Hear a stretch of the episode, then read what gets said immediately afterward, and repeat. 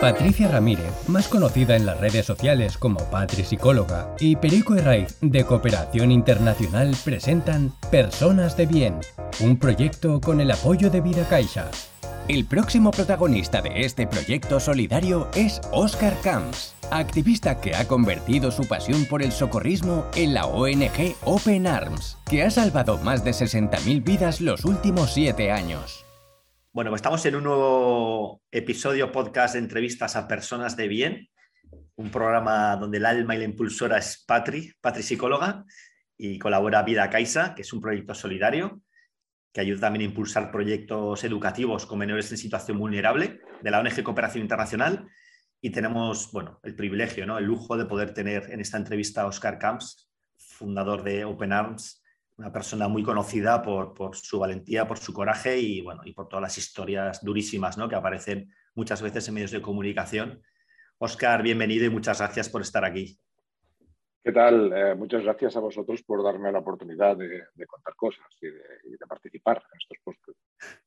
Mi primera pregunta sería, ¿qué te llevó a tomar la decisión de ir a Lesbos? Que entiendo porque, bueno, eh, ya lo has dicho en alguna entrevista, que fue esa foto de ese niño, ¿no? De tres años, pero me imagino que habría algo más en tu cabeza o en tu corazón, eh, porque esa foto la vimos muchas personas y ninguna tomamos la decisión de ir para allá.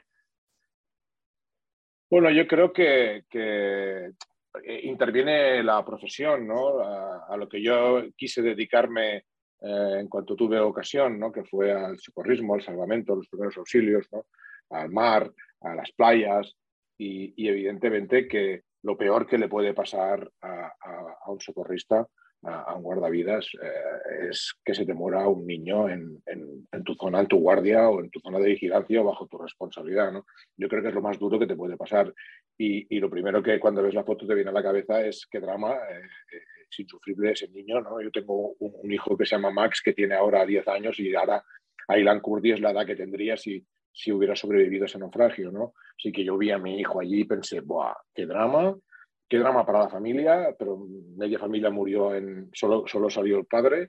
Digo, y, los socorristas cómo deben estar, ¿no? Pensé en, mi foro interior, ¿no? Y luego más adelante fue cuando surge la inquietud, ¿no? Que dices, ostras, eh, ¿y por qué no vamos a ayudar allí, ¿no? Aquí es septiembre, ha acabado la temporada de playas, ya no tenemos trabajo, eh, allí todavía podíamos ser útiles y, y te, te nace esa sensación de decir, caray, me he preparado toda la vida para rescatar personas y, me, la he pasado buscando niños perdidos y atendiendo picadas de medusa en las playas españolas, ¿no? Eh, es un poco también te viene de dentro, ¿no? dices, no, si esta es mi profesión y puedo ayudar, pues ¿por qué no voy a ayudar? Entonces, intenté ponerme en contacto con organizaciones locales de Grecia, pero nadie respondía, nadie explicaba nada. Eh, solamente una que decía que sí, que aquí en Lesbos están llegando y tal, pero pero no, hacían, no participaban activamente, no estaban haciendo nada y pensé, no es posible, ¿no? Y, bueno, decidí, lo comenté en casa, ¿no? Y, tenía unos ahorros y pensé, pues bueno, pues ¿por qué no? Me iba a comprar un velero de segunda mano y tenía los ahorros para el barco, pero al final me los fundí en, en, la operación Lesbos, ¿no? Y, quise ir y la verdad es que, que bueno, pues me levanté del sofá y, no nunca me imaginé que fuera tan sencillo ayudar, ¿no? Y, no era mi intención ni, ni, montar una ONG, ni salvar el mundo, ni, ni, nada de nada, sino sencillamente cumplir con mis propios valores, ¿no? con mis propios principios. Yo había decidido ser socorrista, eh, allí hacía falta y tenía tiempo, tenía unos ahorros y me lo pude permitir y fui. ¿no? Y, y así fue. Eh, una vez llegué allí me encontré con, el, con la tragedia, el drama y, y la magnitud de esa crisis migratoria que era apabullante. Yo creo que ni, ni, ni, media Europa se dio cuenta de, lo que estaba ocurriendo allí hasta que, hasta que no llegamos, ¿no? prácticamente. Tú dices que llegar allí, ayudar allí fue fácil. A mí lo que me transmitió el documental es que de que llegas solo te encuentras con dificultades. Dificultades por parte de los socorristas que había allí o por parte de la policía, porque también tuviste ah, algún problema, ¿no? Y me la sensación mía es, llego allí, eh, trato de ayudar como sea, me presentan un montón de dificultades y yo esto lo veo casi como una metáfora de muchas cosas, un simbolismo de muchas cosas que pasan en nuestra sociedad, que en lugar de llegar a alguien que acoge, o sea, en lugar de acoger a alguien que llega para ayudar y sumar fuerza juntos, es que tú me estás dejando un poco en evidencia porque estás haciendo cosas que nosotros no estamos haciendo aquí. Esa es mi impresión, ¿no?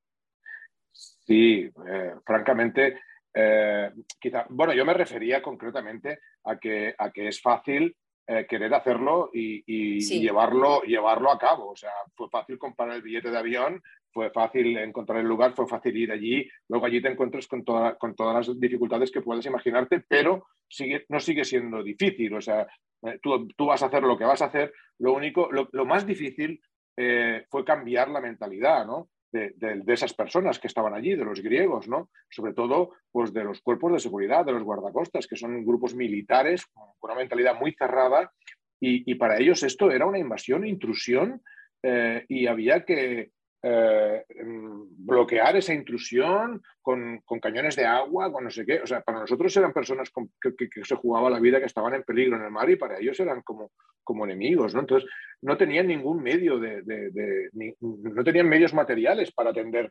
naufragios o, cualquier otra eh, desgracia que pudo haber allí, ¿no? No tenían nada, tenían menos que nosotros que fuimos con unas aletas y, y un neopreno, ¿no? Así es que acabamos eh, cuando llegamos a Lesbos vimos que los guardacostas tenían cañones de agua, eso queda reflejado en la película. Digo, ¿cómo pueden tener cañones de agua un cuerpo que, imaginaros, Salvamento Marítimo Español, que, que en vez de llevar eh, flotadores y equipos de seguridad y balsas salvavidas, llevara cañones de agua para, para dispersar las pateras, ¿no? Es increíble. Entonces ya no sería salvamento, sería otra cosa, ¿no? Entonces, claro, cuando llegamos nos encontramos que media sociedad griega eh, no quería reconocer lo que estaba ocurriendo. Eh, ese fue el gran, el gran shock, ¿no? Decir, bueno, pero estáis viendo cómo mueren y no estáis haciendo nada. Eh, ¿Os molestan? O sea, parecía que, que, giraba la espalda a, la costa, ¿no? Y, evidentemente estaban llegando miles cada día, no cientos, no, miles, era, era tremendo. O sea, era una situación que tú no te puedes imaginar. Y dices, esto está ocurriendo en Europa y no lo está viendo la televisión, no lo está viendo nadie. Era, era paradigmático, que habían allí cuatro voluntarios mochileros como nosotros intentando ayudar en la medida de sus posibilidades, pero no, estaba, no, no había ninguna gran organización de las que conocemos, no estaba presente. Entonces, claro, era una lucha de, de, de, hacer, haz lo que puedas con lo que tengas. Si cuatro frikis, que siempre lo digo, con un barco prestado salvan 65.000 personas de, morir ahogadas, imagínate que podían hacer los estados que no están haciendo. Pues lo mismo ocurrió en pequeña escala en Grecia, que rescatamos unas 30.000 personas en, en, poco menos de dos años. Así es que que, no, es, no, no, fue una tarea sencilla, pero sí que fue fácil ponerse las aletas y ponerte a hacer esa tarea. Luego, evidentemente, cada vez que tocábamos tierra eran muchas dificultades, todo era difícil. Eh, era difícil el día a día. Pero con el tiempo y persistiendo, pues acabamos convenciendo a los habitantes de, de, escalas caminías que, que al principio veían a todas aquellas personas como, como intrusos y como, y como gente extranjera que, que tomaba el país y luego acabaron eh, poniendo los, los, manteles encima de la mesa para atender a los niños, para secar a los niños y para los, restaurantes en, las llegadas masivas o en los naufragios acabaron todos colaborando y entendiendo que aquello era una desgracia. Pero costó meses, que eh, no, no, fui el único. Eh, no sorprendáis, o sea, en la sala de espera del aeropuerto de Atenas para coger el vuelo a Lesbos solo había mochileros y fotógrafos. Eh, el día que fuimos nosotros. O sea, iba gente a ayudar o, a informar. Eh, y, venían de Noruega, de Holanda, de Inglaterra, eh, de, España veníamos nosotros y, de algún que otro país más, y de Francia, creo.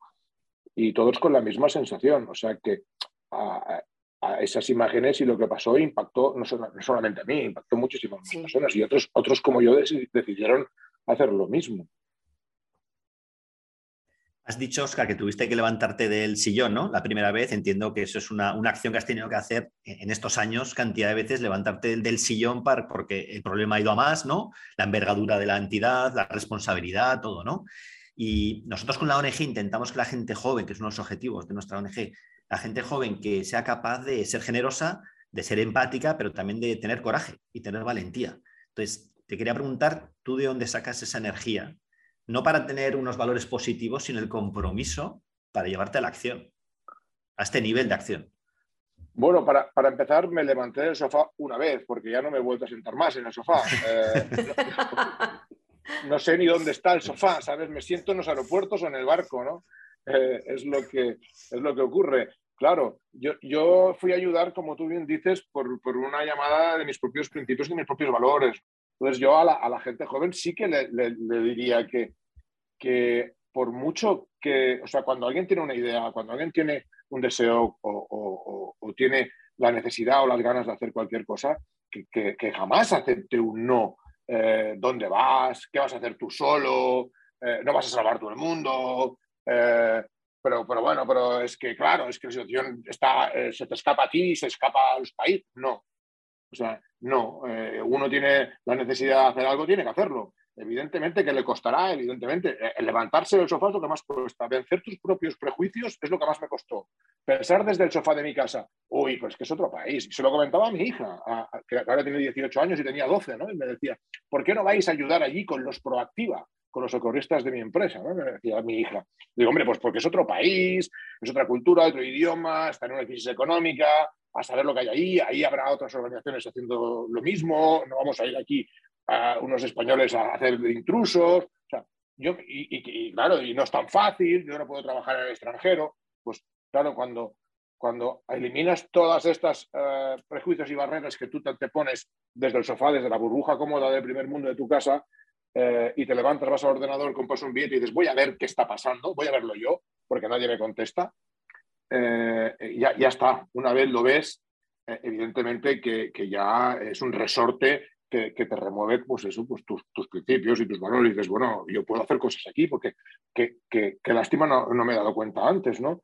¿Qué gota derrama el vaso? Nunca se sabe qué grano de arena colma, nunca se sabe quién va a remover conciencias, cuántas personas han cambiado este mundo ¿no? en el que vivimos, cuántas personas por sí solas eh, han, hecho grandes movimientos sociales ¿no? Eh, con el ejemplo. ¿no? Y, seguramente nunca se plantearon conseguir ese movimiento, sino lo hicieron por ellos mismos, ¿no? porque creen. Y, si tú crees, eh, nunca debes dejar de, luchar para conseguirlo, ¿no? porque este es tu fin y, este, y, tienes que perseverar. ¿no? Y ante las dificultades, porque las hay, ante las caídas, porque las hay, pues hay que sobreponerse, hay que levantarse y esta es la diferencia ¿no? entre, unos y otros. ¿no? Martin Luther King no decía eh, quiero cambiar el mundo, decía tengo un sueño, ¿no? Eh, eh, he soñado, creo que y que podemos cambiarlo, ¿no? Y toda la gente que creía como él que podían cambiar el mundo se juntaron y creo que se juntaron en agosto del, no sé, del 60 y no sé cuántos 250.000 personas en Washington que fueron a verlo, ¿no? Y, lo, fueron a ver sin redes sociales, sin convocatorias por Internet. Eh, se presentaron allí porque creían lo mismo que él, ¿no? Y, y, resulta que cuando yo fui a Lesbos había mucha gente que creía lo mismo que yo y que estaban allí ayudando, ¿no? no todos montaron una ONG, pero yo no tuve más remedio, ¿no? porque estaba allí, me jugaba el físico cada día, Gerard también, empezamos a traer compañeros socorristas que también se jugaban el físico, había que tener un seguro de responsabilidad civil por si pasaba algo, teníamos que organizarnos legalmente porque, para que no nos echaran del país y si teníamos un accidente estuviéramos cubiertos y, y, tuvimos que darnos de alta en una asociación, pero para legalizar nuestra actividad allí el tiempo que durara, no, no, no con el objetivo de crear una ONG que rescatara a 65.000 personas y que llevara siete años haciendo esto, ¿no? En aquel momento me lo planteas y digo, ¿estáis locos o qué? Yo tengo una empresa, tengo trabajo, tengo una familia, tengo obligaciones, yo no puedo estar aquí siete años. Pues, pues fíjate, ¿no? Eh, y ahora cuando, cuando ahora miras atrás... ¿Cómo ha ido todo? Pues me da vértigo, pero lo que me da, lo que me da fuerza, que, que como me preguntaba antes tu compañero, es Claro, tú ves a un chaval de 12 años ir al cole a las 9 de la mañana con la sudadera de Open Arms por la calle y te ponen las manos a la cabeza y dices, ostras, cuánta responsabilidad, no les podemos fallar. ¿Cómo les vamos a fallar? O sea, hay que seguir. Y, llega un momento pues, en que Oscar Camps, director de Open Arms, el socorrista, eh, eh, el personaje ha ganado la posición a, mí, al verdadero Oscar, ¿no? al, Oscar de toda la vida, al Oscar que tiene 59 años, ¿no? estos últimos siete años eh, me obligan a, estar donde tengo que estar. ¿Por qué? Pues porque hay muchísimas personas que creen en lo que nosotros creemos, creen que se pueden cambiar las políticas, creen que no hay que dejar morir a nadie en el mar y, nos apoyan. Y claro, eh, ya no hay vuelta atrás, ¿no? Eh, ya no hay vuelta atrás. Mientras, mientras haya gente que, que comparta los mismos principios y los mismos valores que yo, pues seguiré acompañado de todos ellos. El día que ellos no estén, pues yo seguiré con mis principios y mis valores y mis dos manos haciendo lo que pueda mientras tenga fuerzas para hacerlo, ¿no? Oscar, tú has dicho antes que, bueno, pues que comprar el billete y ir hasta allí fue fácil. Yo tengo la impresión de que la gente que sabe sobre lo que está haciendo, hace las cosas fáciles. Cuando he hablado a otras personas sobre el acoso escolar, la gente tiene muy claro cómo erradicar para siempre el acoso escolar. Lo que yo veo es que la gente de abajo, la que está en el pie del iceberg, sabe hacer las cosas sencillas y a medida que avanzamos en la escala jerárquica todo se complica y lo que se podría resolver de forma fácil empieza eh, a complicarse o a través de la burocracia o a través de intereses que hacen que aquello que se podía haber solucionado hace mucho tiempo y erradicar siga todavía. Sí, bueno, tenés un ejemplo con nuestra actividad, ¿no? Eh, nosotros decimos que en el mar, en aguas internacionales, no hay ni migrantes ni, hay personas, hay náufragos, hay personas que quedan a la deriva, personas en peligro, otros que navegan, otros que continúan su rumbo hasta, hacia su destino, pero son vidas en peligro no son migrantes. O sea, eh, en el mar hay personas y la ley del mar lo ampara, que dice que si tienes, están en situación de peligro tienes que rescatarlas y las tienes que rescatar y, entregarlas eh, en un puerto, en un lugar seguro, ¿no? Eh, donde se vayan a respetar sus derechos, donde, donde con dignidad. Y eso lo dicen los convenios internacionales y el derecho marítimo internacional, no lo digo yo. Entonces, claro, esto es la realidad. Pero si tú oyes el discurso que se genera en estatus político, eh, parece que, que, la culpa de, los movimientos migratorios sea, sea, nuestra, sea de Open Arms, ¿no? Como si, como si la gente no migrara y no cruzara mar desde, desde hace siete años. O sea, como, como que antes no ocurría nada de todo esto, ¿no? Como que ahora nosotros. O sea, que sois unos incitadores, ¿no? Como rescatáis, sois incitadores. es exactamente, ¿por qué? Pues porque dejas en evidencia el sistema. Eh, pasa lo mismo con el bullying y pasa lo mismo con muchísimas otras acciones. ¿no? no puede aparecer alguien que deje en evidencia el sistema porque eh, le estás pasando la mano por la cara a muchísimas personas con, con cargos públicos, ¿no? Que, que, que, luego no te pueden mirar a la cara, ¿no? Porque claro, cuando yo cojo el teléfono y llamo, me lo cogen. ¿Cómo no me lo van a coger? Porque voy a seguir llamando y lo saben, saben que voy a seguir llamando hasta que me cojan el teléfono y tengo el derecho moral de poderlo hacer por, todo lo que he visto y por todo lo que veo y por todo lo que sé. Y ellos saben que todo lo que, lo, lo que yo sé, evidentemente que a algunos les incomoda más que a otros, ¿no?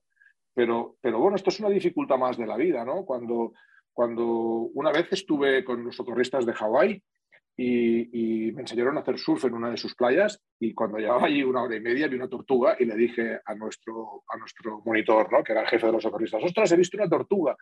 Y me dice, ah, se me olvidaba contarte que si viene un tiburón, eh, no te asustes, no nades para huir, quédate quieto, ponte de cara a él y, vendrá y pasará de largo. Pero si ves que te va a morder, sobre todo te tranquilizas y le das un golpe muy fuerte en el morro, ¿no? Y, se irá y no, y no te morderá. Me lo decía un hawaiano, ¿no? Que, que y, claro, aplícalo a la vida, ¿no? Esto, eh, si te pones a nadar o te pones en una situación donde, en un mar donde hay animales, pues tarde o temprano te vas a encontrar con un tiburón, ¿no? Pues en la vida pasa lo mismo, ¿no? Tarde o temprano nos hemos encontrado con, con algunos tiburones y no hay que darles la espalda, ¿no? Hay que enfrentarse a ellos, ¿no? Y, y, esto es una, una, una, bueno, pues puede ser una fábula del tema con Salvini, ¿no?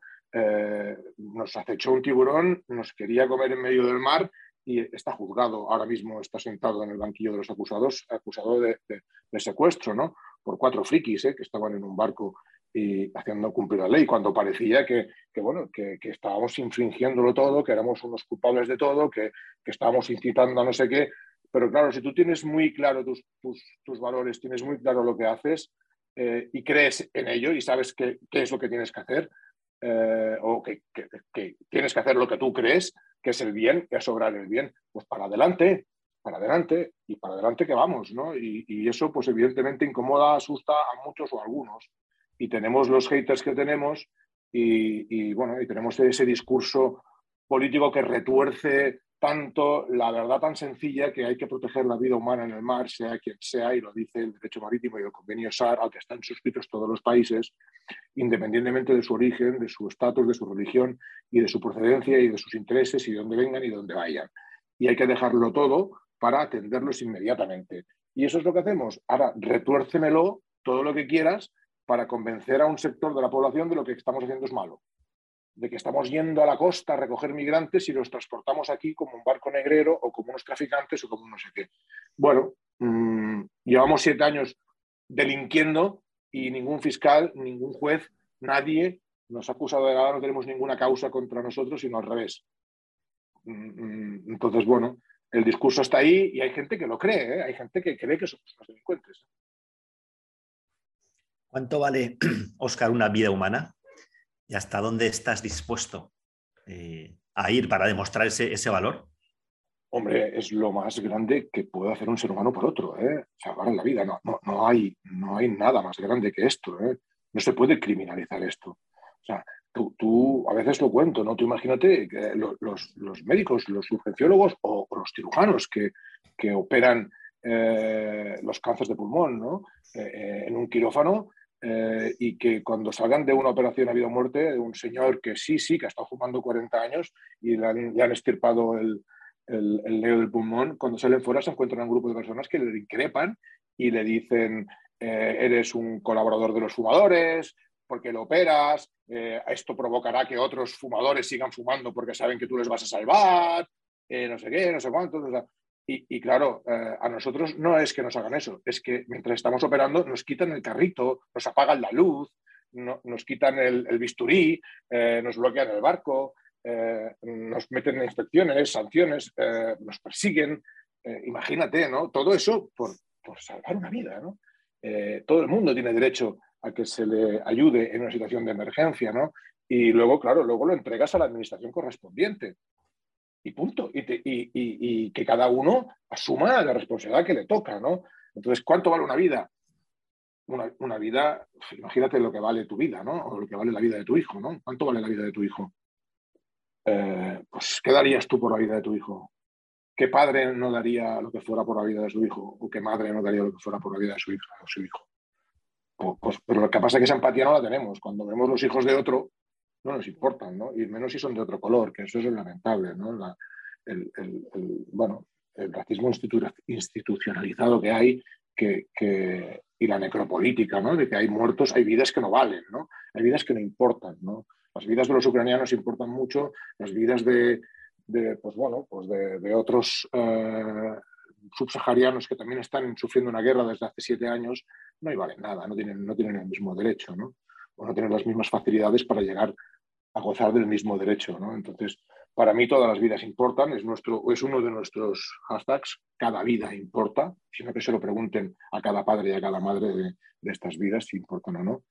Y, seguiremos haciendo lo que estamos haciendo. Y luego, pues bueno, dentro de 20 o 25 años, la historia nos juzgará a todos y nos dirá quién estaba en, en, el camino y quién fue cómplice de quién, ¿no? Quién silenció lo que sabía que se estaba haciendo mal, ¿no? Oscar, eh, yo siempre comento como psicóloga que en el colegio, pues si tuviésemos más asignaturas relacionadas con, bueno, con el respeto, con, con el tema de la empatía, con la inteligencia emocional, seguramente evitaríamos muchísimos problemas de violencia y agresividad.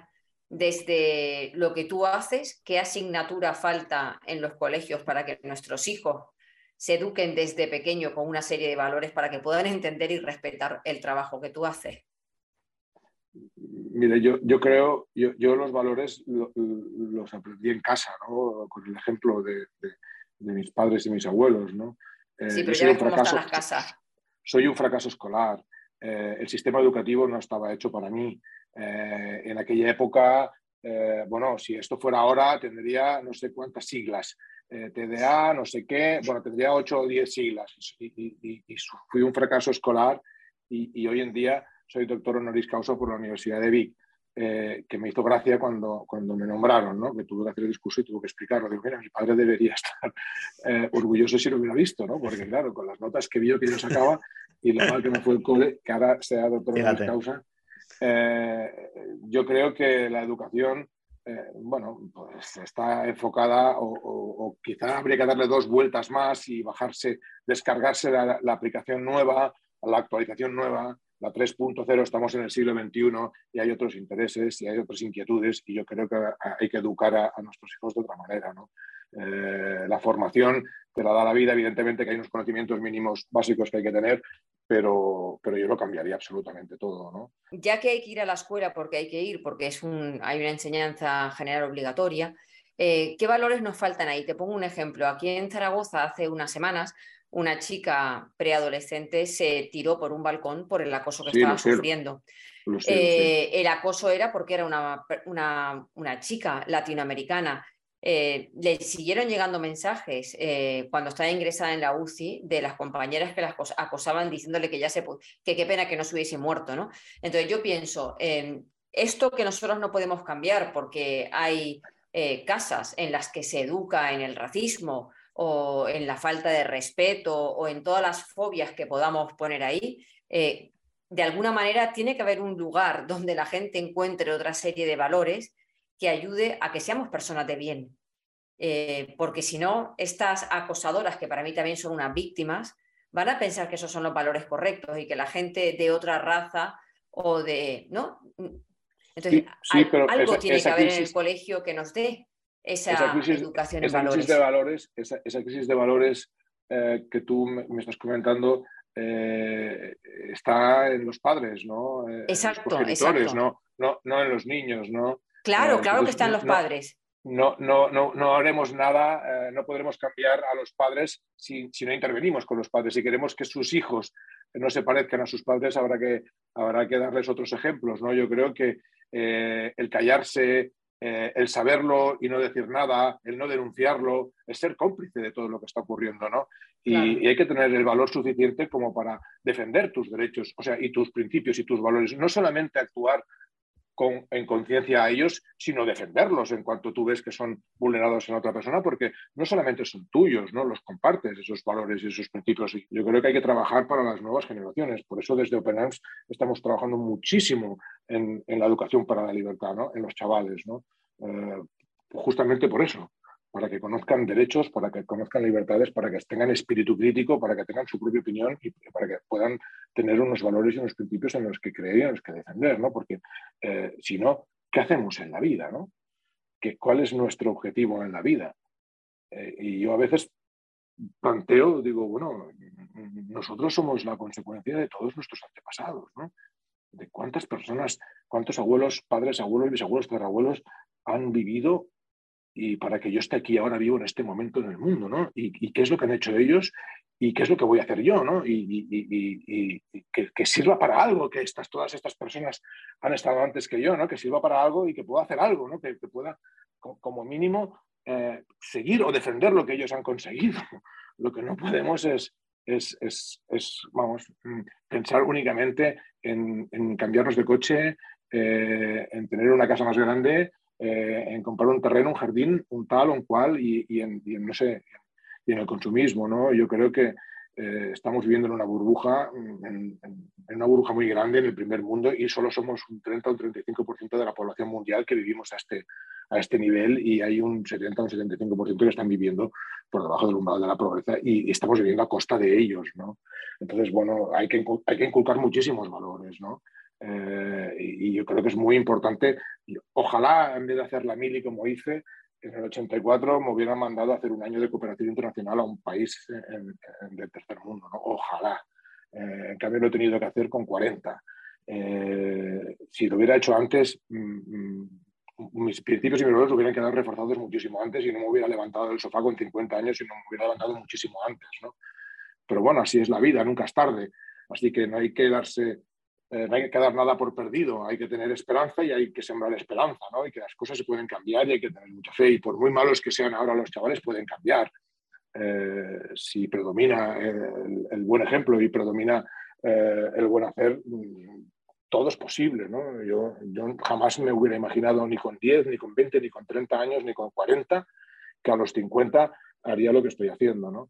Y, así es. O sea, hay que, tener, eh, hay que generar esperanza y que cualquier cambio es posible, siempre es posible y que la sociedad se puede cambiar y que evidentemente eh, el discurso político se puede cambiar y que la ciudadanía tiene muchísimo más poder del que se imagina y del que se cree. ¿no? Y, si, y si fuéramos todos conscientes de ello, no tendríamos que soportar la corrupción que soportamos y las injusticias que soportamos y la vulneración de derechos que estamos soportando como sociedad, ¿no? Y a veces en propia carne y a veces lo vemos en países vecinos y no decimos nada, ¿no? Así es que, bueno, mm, hay que seguir, hay que seguir, hay que seguir dando ejemplo y hay que seguir practicando y hay que seguir eh, haciendo lo que puedas hacer bien, ¿no? Y, y, no hace falta irse al mar a salvar vidas, ¿eh? Lo tenemos muy cerca todos, ¿eh? Lo, tenemos al lado de casa, en un vecino, en un compañero, al lado es un estilo de vida, ¿no? En vez de criticar a alguien por ser extranjero, hay que darle la mano y apoyarle. Eh, y, yo qué sé, y, a veces es mejor, eh, bueno, te sientes mucho mejor cuando le puedes dar un jersey a alguien uno que tú no usas a alguien que sabes que lo necesita, te sientes mucho mejor que, que si eres, tienes tres likes por haberle dicho cualquier barbaridad en las redes sociales eh, y hacerte gracioso, ¿no? Pero eso hay que enseñarlo y hay que inculcarlo. La solidaridad se enseña y, y, y, la tienes que tener en casa y la tienes que tener presente y, siempre estamos a tiempo, ¿eh? No, no, esa semilla está y hay que regarla. ¿eh? Están los buenos y están los malos. También tenemos todos la parte mala. ¿eh? No, no soy ningún santo. ¿eh? Sino que se lo pregunten a mi familia. Así es que, bueno, puedes regar la parte que quieras, ¿no? Justo, Oscar, el sábado que viene me voy a Marruecos con voluntarios, 20 voluntarios de, que son 18, 19 años, ¿eh? los que tienen.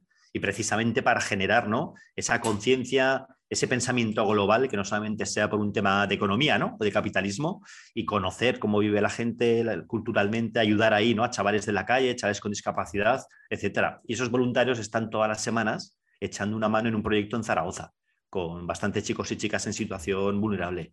Y tenía varias preguntas que no va a dar tiempo. Me voy a quedar con una, Oscar, sobre o sea, toda la línea de liderazgo, de gestión de equipo, de expectativas, el desgaste que tenéis, ¿no? ¿Cómo consigues generar en tu equipo la esperanza, que imagino que a veces se perderá? Pero hay otra que parece... No, no, se pierde, no. Somos, somos muy cabezones. Igual tienes un gen maño, ¿o no? Sí, posiblemente, posiblemente. Yo, quiero, yo creo que Dios los cría y el viento los arremolina, ¿no?